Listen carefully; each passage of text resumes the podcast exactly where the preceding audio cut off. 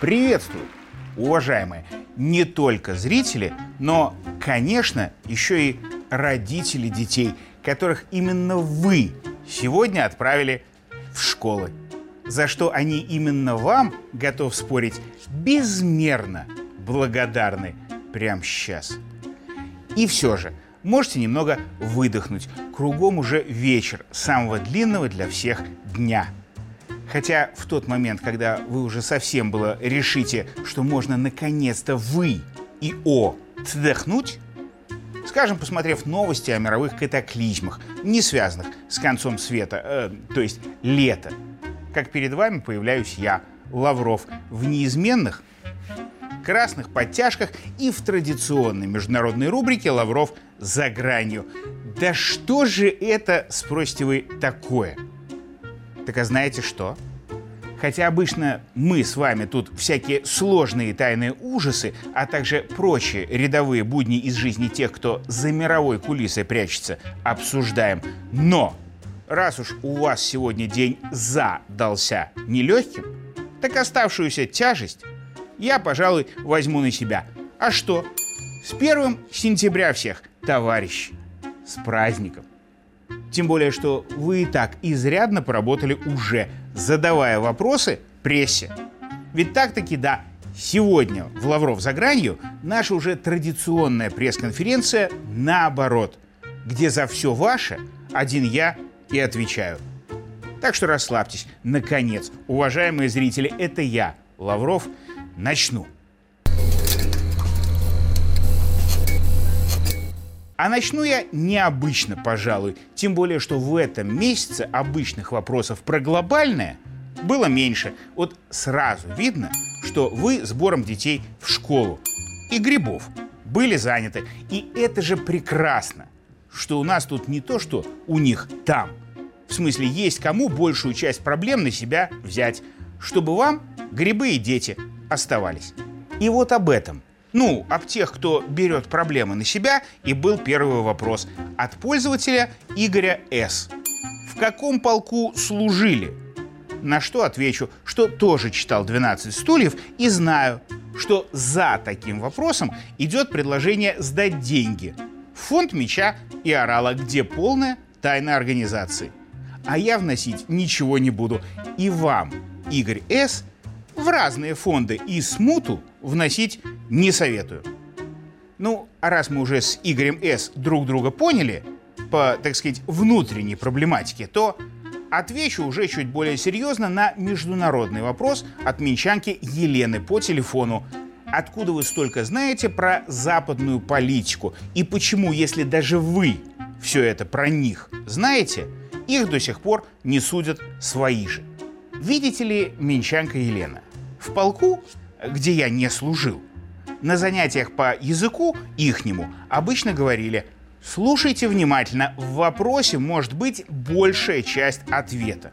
И как вы верно заметили, того же Байдена, например, за взятки от украинских бизнесменов, которые он получал через его сына, и правда, не судят. Может, пока. Так это ровно потому, что он, Байден, для них нынешних американских демократов свой, как вы сами заметили.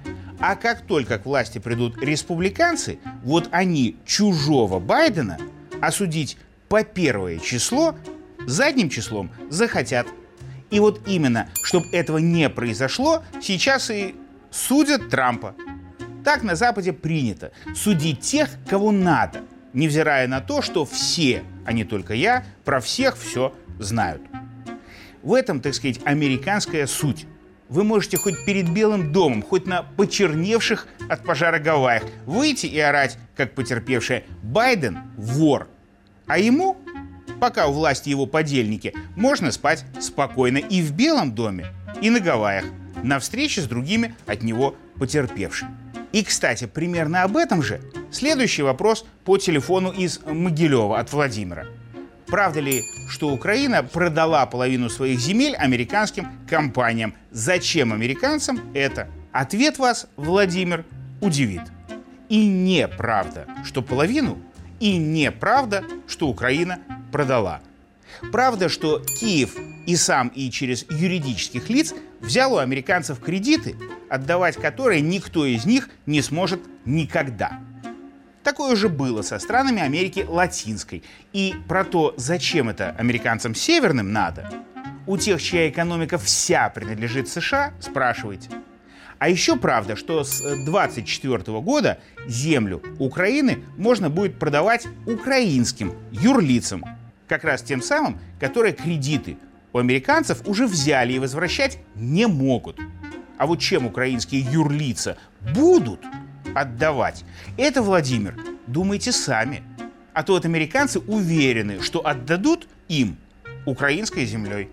И, конечно, не половиной, а всей той частью, сколько там можно будет еще взять. А еще правда, что в обмен на кредиты, которые взяла нынешняя власть, и экономикой Украины будут управлять американские фонды. Соглашение об этом подписано 5 мая 23 года. Аккурат через 9 лет, как сын Байдена, Хантер первый раз в Киев приезжал. Но вот это, думаю, совпадение.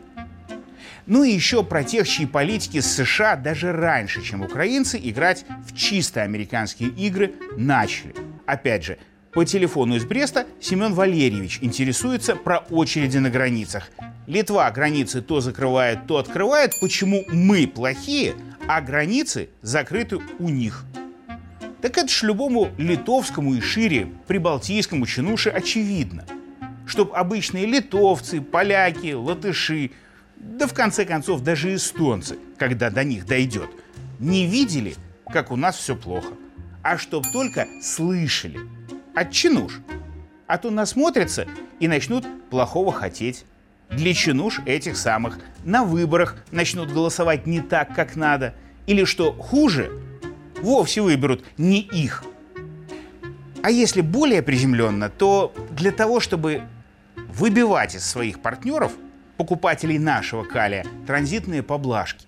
Мол, мы, власти Литвы и Польши и прочие режимы прокладки, путь хоть для белорусского удобрения, хоть для зерна украинского откроем, но вы, немцы, испанцы и прочие, нам за это. И далее требований целый список, начиная с того, чтобы чинуш, кричащих про плохую Беларусь, в хорошем ЕС не трогали. Мол, не такие уж плохие они, Особенно если через закрытую границу на нас из Европы смотреть. И вот насчет смотреть следующие вопросы, даже сразу два. Оба через интернет, мне персонально, но и вам, мои зрители, заданы. От Дарреса Дорецкого и Джонни Зе Фокса. Первый звучит, мол, когда белорусы отведут меня в парикмахерскую и снимут с меня эти красные подтяжки. А второй где берут ведущих с такой внешностью? С одной стороны пропаганда спорта, а с другой такой пельмень на экране. На что не за всех белорусов, а за себя исключительно отвечу обоим. В парикмахерскую скоро. Подтяжки сменить думаю. Новый цвет можете в комментариях под роликом на YouTube заказывать. А вот насчет спорта, это да. В смысле нет нету времени на спорт. Других забот много, как у вас перед 1 сентября или в грибной сезон. Может и больше. Но вот прямо сейчас на две недели ухожу в отпуск, и наша рубрика «Лавров за гранью» со мной в него уйдет. А как вернемся, обещаю быть в форме, э, в хорошем смысле этого слова. Но это потом. А пока пока. В отпуск ухожу. Но, как Карлсон, обещаю из-за грани вернуться. Уже в новом сезоне.